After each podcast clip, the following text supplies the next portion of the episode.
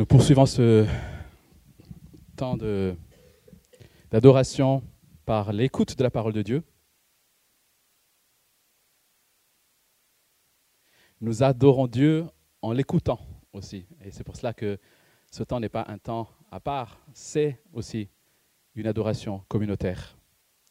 Et nous continuons ce temps justement par le parcours dans le livre du prophète euh, Malachi, qui a été écrit 400 ans environ avant Jésus-Christ. C'était le dernier prophète avant l'avènement de Christ et avant Jean-Baptiste notamment. Et ce prophète Malachi, donc 400 ans avant Jésus-Christ, s'adresse à un peuple dont les parents sont rentrés de l'exil. Un peuple qui a vécu donc euh, la restauration de la ville, des murs, du temple, et qui petit à petit s'est refroidi. Nous sommes aujourd'hui au chapitre 3 de ce livre et nous lisons à partir de verset 13. Donc Malachie au chapitre 3 et nous lisons à partir de verset 13.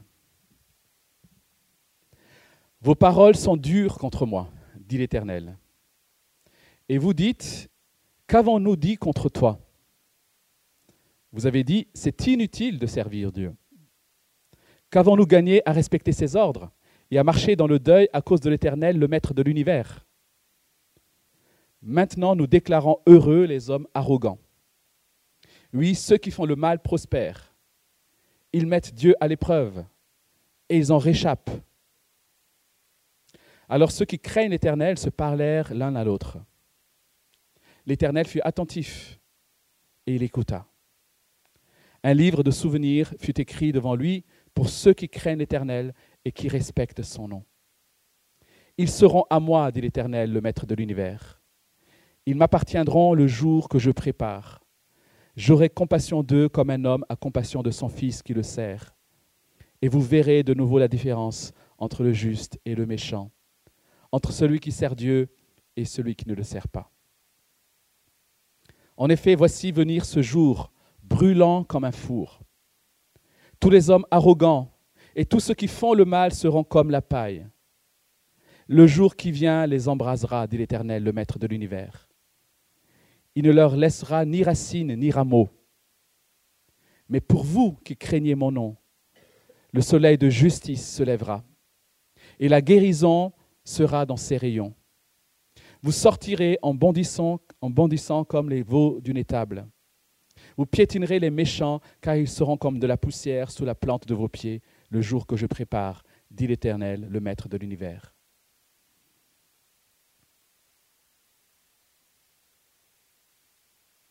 Nous allons nous arrêter là pour la lecture. Et je vais prier. Nous voulons encore, Seigneur, te prier maintenant pour euh, que nos cœurs soient disposés à t'écouter.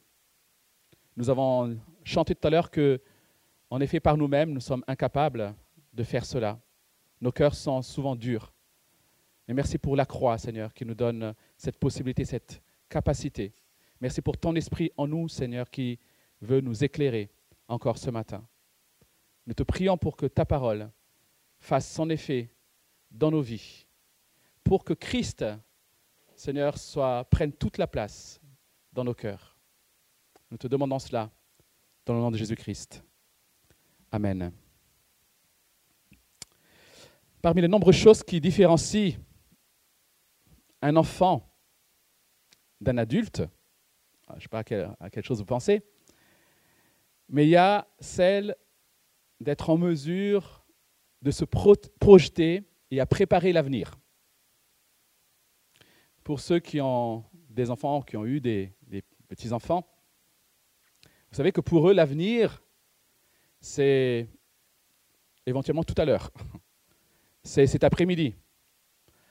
Quand on pense à demain ou dans une semaine, pour eux, ça y est, c'est déjà beaucoup trop loin. D'ailleurs, on dit souvent aux enfants, alors quand est-ce que mamie vient Ou quand est-ce qu'on va à la plage? Alors tu vas dormir deux fois, tu vas faire deux dodos, et puis il viendra. C'est comme ça souvent qu'ils repèrent un peu le temps. Ils ont du mal à se projeter. L'adulte, lui, est normalement en capacité de se projeter, de préparer et d'anticiper l'avenir. Mais bien souvent, malheureusement, son avenir, à lui, ne se limite qu'à cette vie ici, aujourd'hui. Finalement, l'adulte se croit adulte, mais dans les faits, il réagit comme un enfant. Il ne se projette que dans cet avenir-ci. Et dans ce livre que nous parcourons depuis maintenant plusieurs semaines, Dieu, par l'intermédiaire du prophète Malachi, reproche au peuple sa nonchalance, son indifférence ou sa négligence dans le culte qu'il rend à Dieu. Je parle de négligence, je parle de nonchalance, mais en réalité, Dieu considère cela comme un mépris à son égard. Dieu est offensé. Et il considère cela aussi comme de la désobéissance, de l'infidélité. Et nous avons vu dimanche dernier qu'en mettant le doigt sur ces manquements, Dieu veut que son peuple revienne à lui. Dieu veut que son peuple ouvre les yeux. Dieu est en quelque sorte en train de secouer ce peuple qu'il aime. Oh, réveille-toi. Réveille-toi. Reviens à moi. Et toujours dans ce même but, dans notre texte, Dieu va inviter le peuple à regarder plus loin qu'aujourd'hui.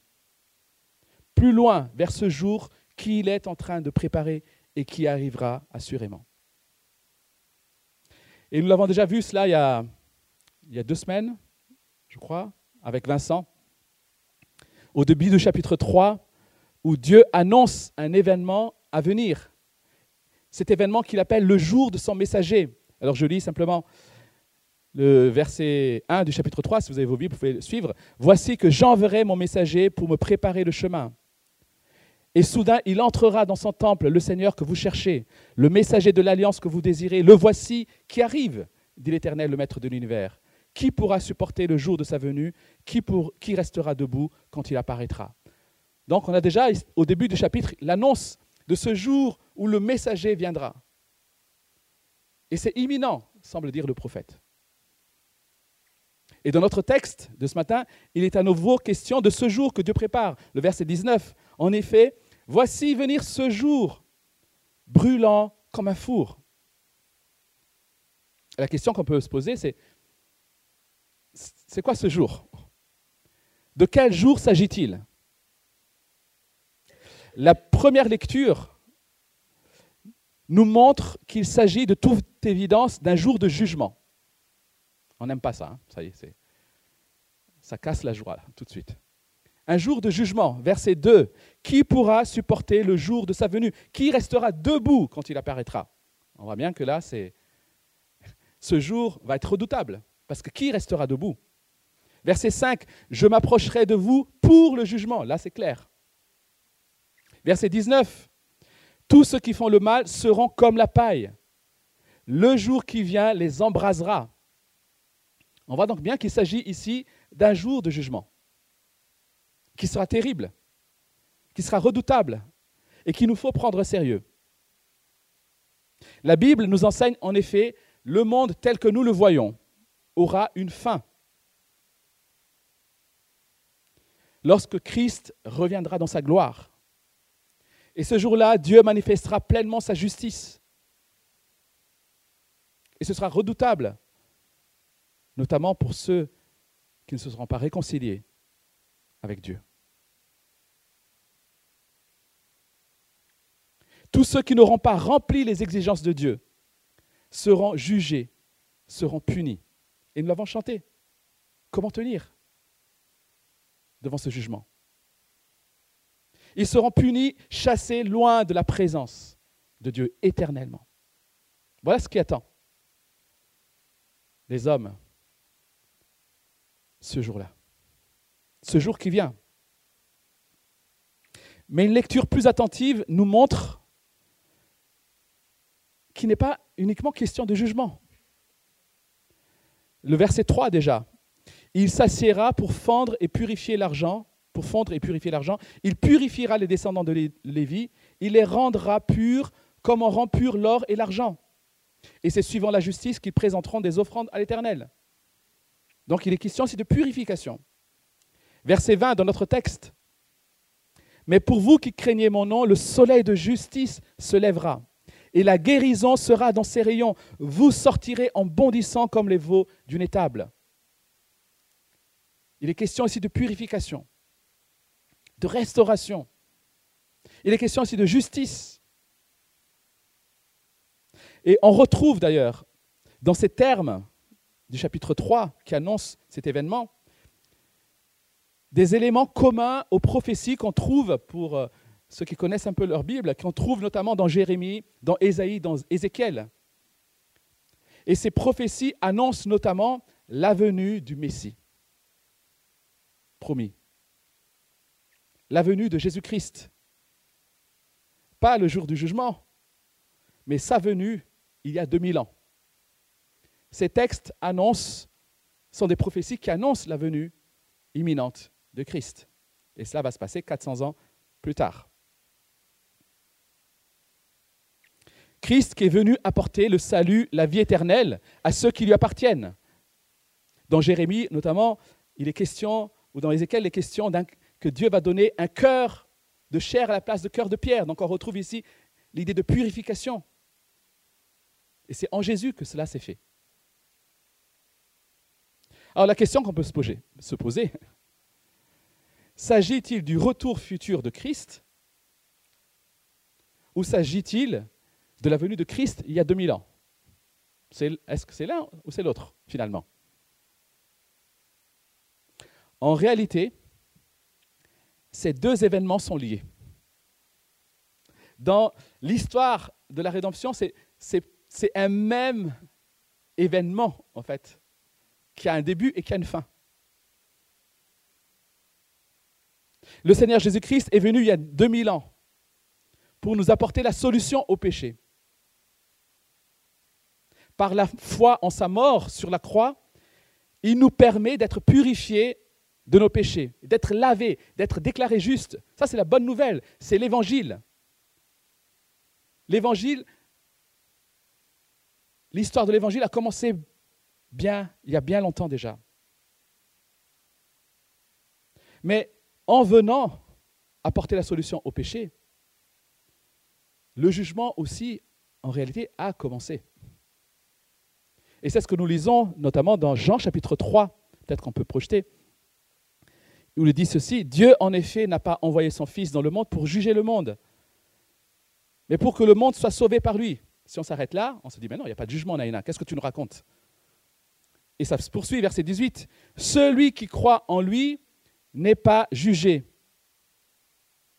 Mais celui qui ne croit pas est déjà jugé. Parce qu'il n'a pas cru au nom du Fils unique de Dieu.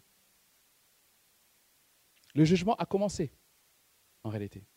Le salut, en fait, les deux vont toujours ensemble. Dans, la Bible, le salut et le jugement vont ensemble.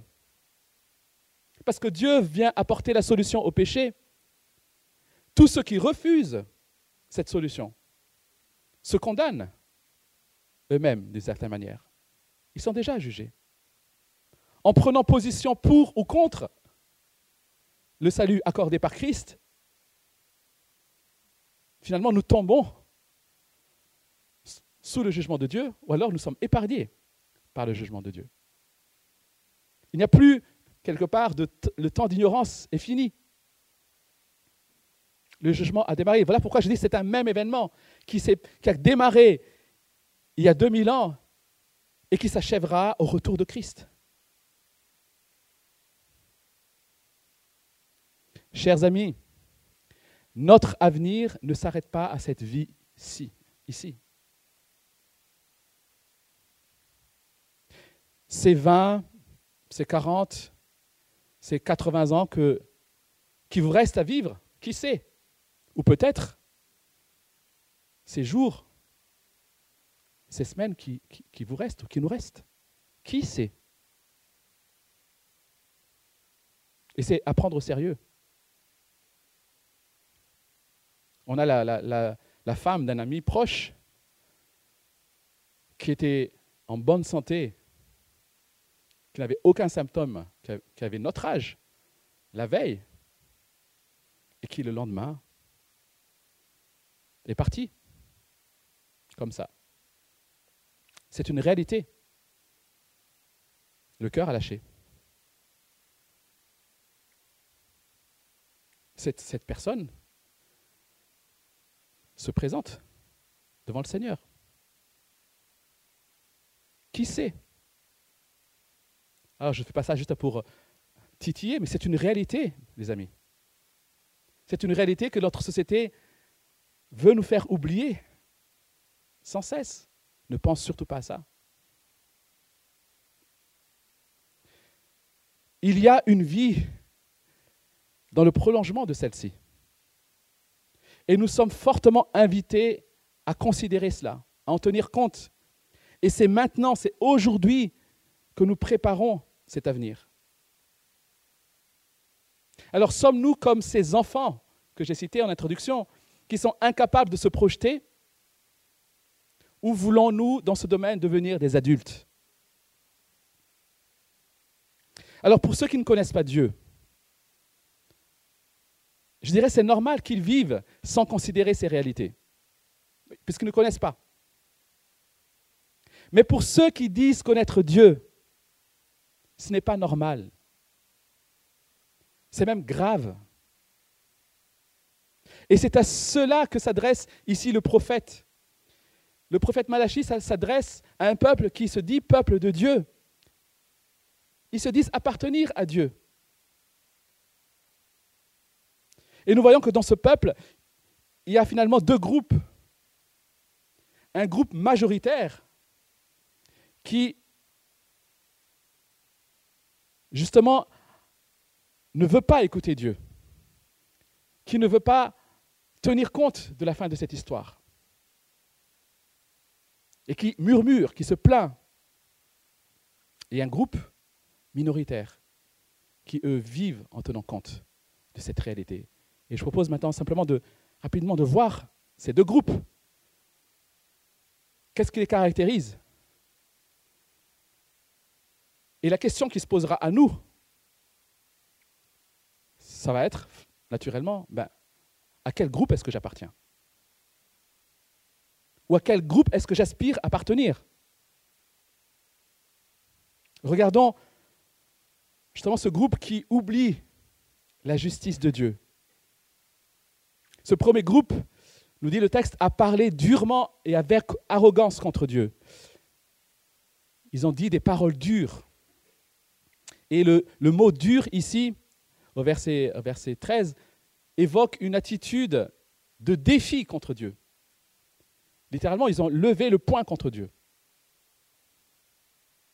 Et pourtant, lorsque le prophète les confronte, ils répondent, nous, Qu'avons-nous dit contre toi? Encore une fois, on retrouve toujours dans Malachie justement cette attitude du peuple qui dit Nous, on a fait ça, Seigneur? Et en étudiant les versets 14 et 15, on réalise que ces gens ne s'adressent pas à Dieu directement. En fait, c'est pour ça peut-être qu'ils se sont dit Nous, on t'aurait dit ça? Non.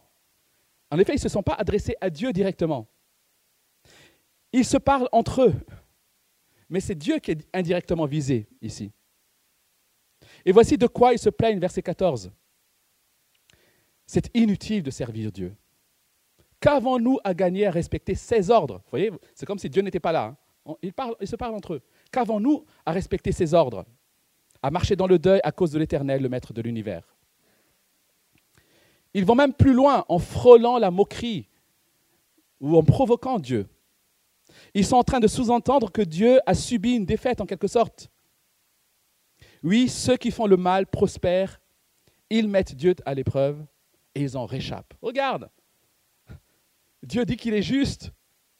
Regarde ceux qui font le mal, regarde, qu'est-ce qui leur arrive hein? Qu'est-ce qui leur arrive?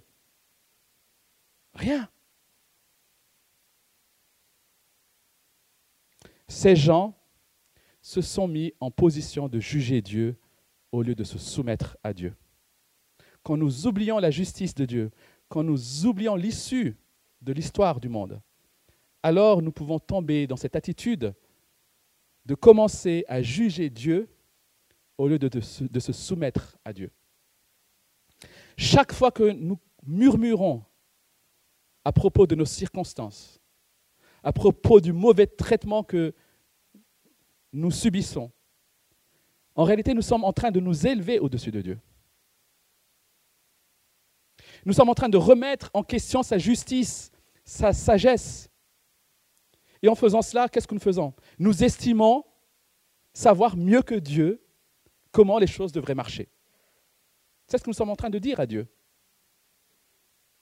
Nous sommes en train de dire, écoute Dieu, là ce que tu es en train de faire là, je pense que il faudrait que je te donne un petit conseil. Vous savez, moi je j'ai un gros défaut parmi beaucoup d'autres, c'est que j'ai du mal à laisser le volant, notamment ma femme. Et même lorsque je laisse le volant, je ne peux m'empêcher de donner des instructions. Ah, attention, t'approches pas trop. Là, tu devrais dépasser. C'est, malheureusement. Ma femme n'aime pas du tout ça, mais voilà, je, fais des progrès dans ce domaine. Alors, on sourit par rapport à ça. Mais c'est exactement, exactement ce que nous faisons envers Dieu. Nous disons que nous lui laissons le volant de notre vie, la conduite de notre vie. Mais très souvent, nous disons, Hum, Dieu, là, tu- là, là, je pense que tu, tu te trompes là. Va, va moins vite, va moins vite. Ne prends pas ce chemin-là. Et c'est ce que nous faisons chaque fois que nous nous plaignons du chemin par lequel Dieu nous fait passer. Et Paul écrit aux Philippiens, chapitre 2, verset 14, Faites tout sans murmure ni contestation, afin d'être irréprochables et purs, des enfants de Dieu sans défaut au milieu d'une génération perverse et corrompue. C'est comme des flambeaux dans le monde que vous brillez parmi eux en portant la parole de vie. Faites tout sans murmure et sans contestation. Et le contexte de Philippiens 2, justement, c'est le contexte de la venue de Christ. Comment on doit se comporter en vue de cette venue de Christ, de ce retour de Christ. Lorsque nous oublions cette issue, lorsque nous oublions la justice de Dieu, alors nous risquons aussi d'adopter une attitude égocentrique. C'est le cas de ces personnes. Qu'avons-nous gagné à respecter ces ordres? Voilà la question. Qu'avons-nous gagné? Qu'est-ce que j'ai gagné? Ces gens, en quelque sorte, attendaient leur pourcentage, vous savez, leur commission. Ils se plaignaient de ce que Dieu n'avait pas donné leur juste, la juste part.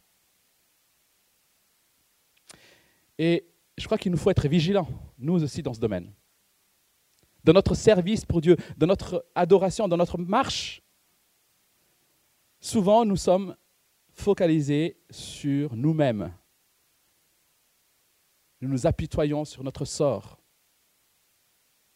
Et notre monde, parfois même nos lectures, font tout pour entretenir cela. Toi, toi, ton épanouissement, ton confort, voilà ce qui est important. Voilà ce que tu dois rechercher. S'il n'y a aucun avantage à en tirer, pourquoi le faire? Ça, c'est la loi. Je dis, c'est une loi logique du monde. Pourquoi faire si tu n'as rien à gagner? Si l'Église ne répond pas à mes besoins, pourquoi continuer à venir? Je mérite un minimum de bonheur. Je mérite un minimum de reconnaissance. J'ai du mal déjà à satisfaire mes besoins. Je ne peux pas en plus m'occuper des besoins des autres. J'ai déjà du mal à m'aimer. Comment est-ce que je peux aimer les autres? Je suis d'accord qu'il faut aimer les autres, mais quand même, je dois déjà commencer par m'aimer. Donc je vais travailler longtemps pour ça.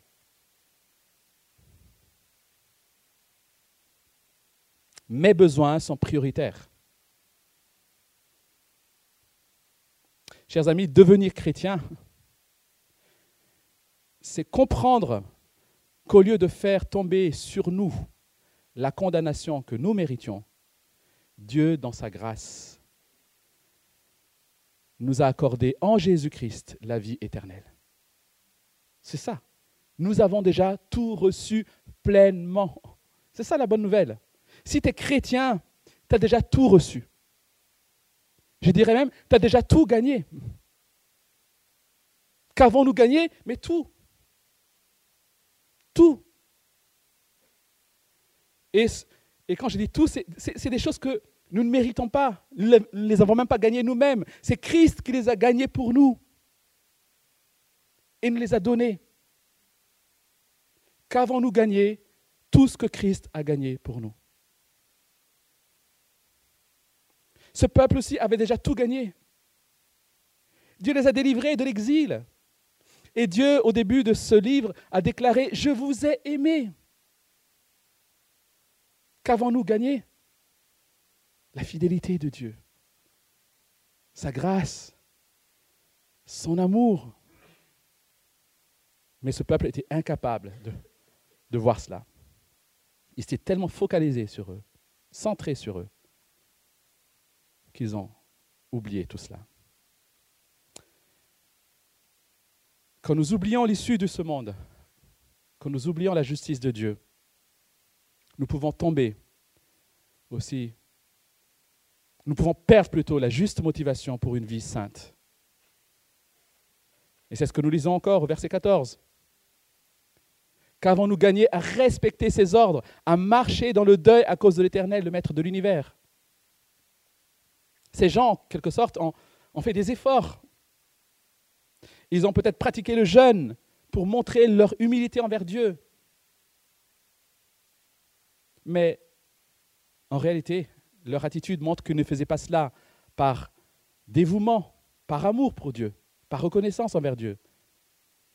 Mais faisaient cela en espérant mériter Dieu. Ils ont une piété hypocrite. Ils pensaient en quelque sorte impressionner Dieu. Chers amis, tu n'impressionnes pas Dieu. Vous n'impressionnez pas Dieu. C'est l'œuvre de Christ qui est impressionnante. C'est la victoire accomplie par Christ qui est impressionnante et qui doit nous impressionner. Nous n'avons pas et nous ne pouvons pas impressionner Dieu.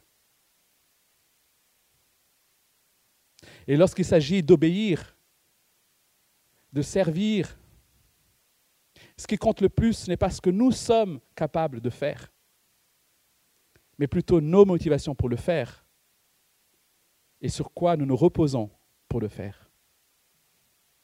Sur nos propres forces ou sur Christ. Le peuple ici a perdu de vue sa raison d'être. À quoi ça sert d'obéir? À quoi ça sert de chercher à être saint? À quoi ça sert de renoncer chaque jour? Le peuple a perdu sa raison d'être. Parce que la raison d'être de ce peuple sur terre, c'était en recherchant la sainteté, en obéissant à Dieu, de donner gloire à Dieu auprès des autres peuples. C'était ça, sa raison d'être. C'est que les autres peuples, en voyant ce peuple, soient impressionnés par Dieu, Mais eux, ils ont vécu cette vie sainte, entre guillemets, pour eux-mêmes.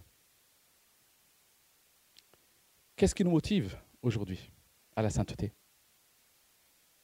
Est-ce que c'est pour se dire, je ne suis pas si mal que ça? Là, Dieu doit être impressionné. Moi, j'ai fait des progrès par rapport à, l'autre frère ou l'autre sœur dans l'Église. Ou est-ce que nous voulons rechercher cette vie sainte? Parce que nous aimons Dieu et parce que nous voulons que le monde autour de nous voit Dieu au travers de nous. C'est ça la sanctification. La sanctification, c'est plus de Christ. Christ qui rayonne de nous. Cette vie sainte, ce n'est pas pour nous attirer la gloire, c'est pour attirer la gloire à Dieu. Et c'est notre vocation sur Terre. Est-ce que c'est ce que tu recherches? Est-ce que c'est cela qui te motive?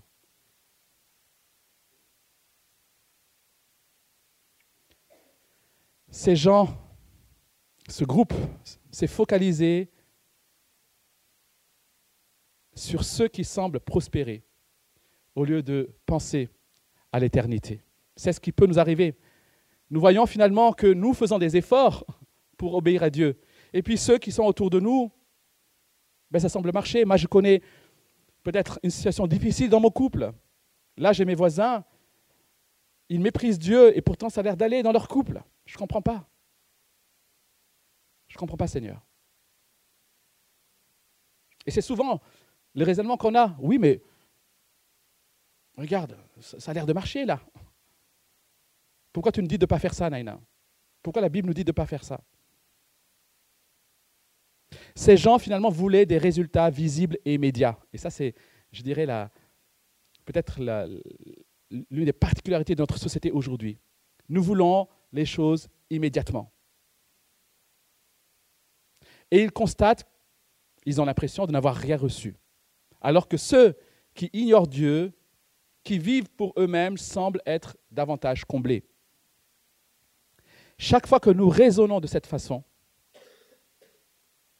nous avons perdu la perspective de l'éternité. Et Paul nous rappelle cette vérité dans 1 Corinthiens chapitre 15, verset 19. Si c'est seulement pour la vie présente que nous avons mis notre espérance dans le Christ, nous sommes les plus à plaindre des hommes. Nous sommes les plus à plaindre des hommes, finalement. Ce n'est pas simplement que nous sommes à plaindre, ce n'est pas simplement c'est pas bien, mais nous sommes quelque part plus à plaindre que ceux qui ne connaissent pas Dieu. C'est ce que je disais tout à l'heure. Connaître l'issue, mais ne pas vivre en conformité, en conformité c'est la pire des folies. Et verset 30, toujours dans ce même chapitre 15, 1 Corinthiens 15, il est dit ceci. Et nous, pourquoi affrontons-nous à toute heure le danger? Chaque jour, je risque la mort, aussi vrai, frères et sœurs, que vous faites ma fierté en Jésus-Christ notre Seigneur. Si c'est dans une perspective purement humaine que j'ai combattu contre les bêtes à Éphèse, quel avantage m'en revient-il? Si les morts ne ressuscitent pas, alors mangeons et buvons, puisque demain nous mourrons. Si nous oublions cette issue, cette justice, cette éternité, alors fermons l'Église. Ça ne sert à rien ce qu'on fait c'est vain. On n'est pas là pour satisfaire uniquement notre besoin de spiritualité immédiate.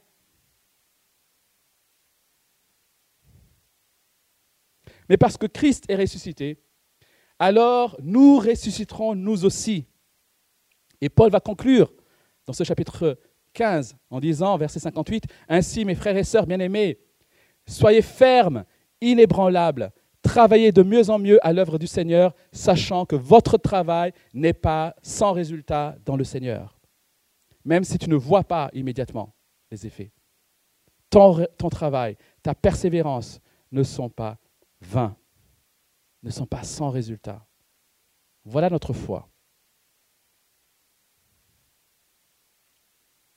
Et je finis avec l'autre groupe. C'est juste ils sont appelés justes. Ça ne donne pas envie d'être appelé par le prophète, d'être appelé par Dieu les justes. Soyons clairs. Ce n'est pas le fait de servir Dieu qui a rendu ce peuple juste. Ce n'est pas ça qui nous accorde le label juste. C'est parce que nous avons mis, notre foi en celui qui a vécu une vie parfaitement juste et qui nous a donné cette vie, que nous sommes déclarés justes. Servir ne rend pas juste. Par contre, le service pour Dieu est la marque de la justice que nous avons reçue en Dieu. Ce n'est pas parce que je mange du riz que je deviens malgache. C'est parce que je suis malgache que je mange du riz. Enfin, normalement, tous les malgaches mangent du riz. Servir ne nous rend pas justes. Mais parce que nous sommes justes, nous sommes déclarés justes, nous sommes rachetés pardonner, alors nous servons Dieu. Et c'est le cas de ces personnes-là. Ils sont justes parce qu'ils ont gardé les yeux fixés sur celui qui est juste. Et ces, personnes craignaient Dieu et ils élevaient son nom au-dessus de ce que pouvaient penser les autres. Au verset 16, on retrouve deux fois le verbe craindre. Alors ceux qui craignaient l'Éternel se parlèrent l'un à l'autre un peu plus loin. Un livre de souvenirs fut écrit devant lui pour ceux qui craignent l'Éternel et qui respectent son nom. Craindre, craindre, respecter. Dans le même verset. Voilà ce qui caractérise ces personnes-là. Ces gens n'ont pas suivi le courant de leur époque, mais ils ont fixé le regard sur Dieu, sur sa majesté, et ils l'ont respecté, ils l'ont adoré, ils l'ont révéré au-dessus de tout. Et parfois, il me semble que nous oublions, nous chrétiens, cette attitude de la bonne crainte que Dieu attend de nous. Ouais, mais il faut, on n'a pas, on est réconcilié avec Dieu, donc on n'a pas à avoir peur de Dieu. Non, ce n'est pas de la peur, c'est de la crainte.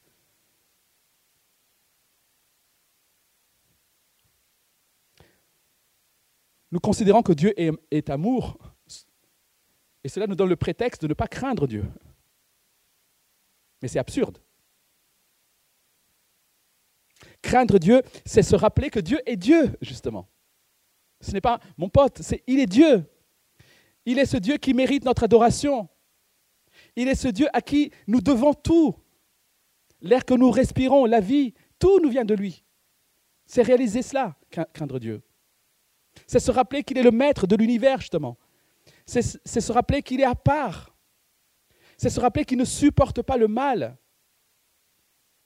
Il ne supporte tellement pas le mal qu'il a fallu que ce soit son fils qui vienne pour résoudre le problème du mal. C'est ça, craindre Dieu. C'est comprendre ça et vivre en conséquence. Et ce qui caractérise ces gens aussi, c'est qu'ils se sont encouragés mutuellement à résister au mal. Vous avez remarqué, devant le soulèvement du premier groupe, devant la tentation d'être entraîné par cette rébellion, on voit que le deuxième groupe se rassemble. En quelque sorte, il se serre le coude et s'encourage. Verset 16. Alors ceux qui craignent Dieu, ceux qui craignent l'Éternel, se parlèrent l'un à l'autre. On ne sait pas ce qu'ils se sont dit, mais ils se parlèrent. Et là, Dieu va quelque part confirmer qu'ils sont bien à lui. Peut-être qu'ils se sont dit, n'écoutons pas ces moqueurs, n'abandonnons pas notre service pour Dieu.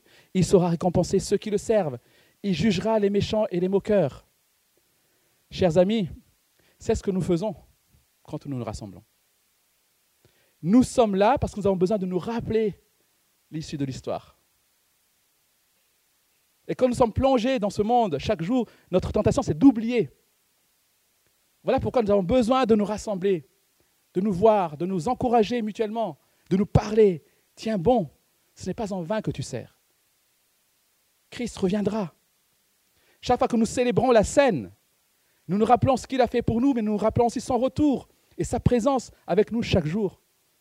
Parce que nous avons tendance à oublier. Nous avons besoin de nous rappeler ces choses-là. Et c'est ce que dit Hébreu chapitre 10, verset 24. Veillons les uns sur les autres pour nous inciter à l'amour et à de belles œuvres. N'abandonnons pas notre assemblée comme certains en ont l'habitude, mais encourageons-nous mutuellement. Faites cela d'autant plus que vous voyez s'approcher le jour. Vous voyez le contexte toujours. Nous nous rassemblons, nous venons au culte, nous prions les uns pour les autres dans les groupes parce que nous voyons le jour s'approcher. Et Dieu veut utiliser ces moyens pour nous garder dans cette perspective. Conclusion.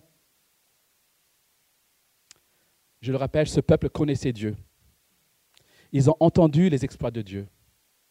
Ils ont expérimenté son amour. Ils ont aussi connu ses jugements, puisque leurs parents étaient en exil à Babylone. Ils ont vu tout ça. Et malgré tout cela, ils continuent à vivre et à murmurer comme si Dieu n'allait pas avoir le dernier mot de l'histoire. Nous pouvons aussi nous dire chrétiens, mais vivre comme si Dieu ne conduisait pas l'histoire. Vivre comme si Dieu ne régnait pas. comme si la vie ne se limitait uniquement dans cette vie-ci. C'est triste de voir des chrétiens qui investissent leur vie, leur énergie, leur argent pour les mêmes intérêts que ceux qui ne connaissent pas Dieu. Qui ont des soucis similaires à ceux qui ne connaissent pas Dieu. Qui ont perdu la perspective de l'éternité. Que nous soyons de ceux qui vivent dans la crainte de Dieu. Que nous soyons de ceux qui aspirent à nous trouver dans la présence de Dieu, être au bénéfice de la compassion de Dieu, de ceux à qui Dieu dit, vous êtes juste, vous êtes à moi, vous m'appartenez, accueillis dans les parvis du roi. Que nous soyons de ceux-là, que nous puissions apprendre à regarder les circonstances présentes dans la perspective de l'éternité. Je vous invite à prendre quelques instants pour répondre dans votre cœur, peut-être, à ce que vous avez entendu.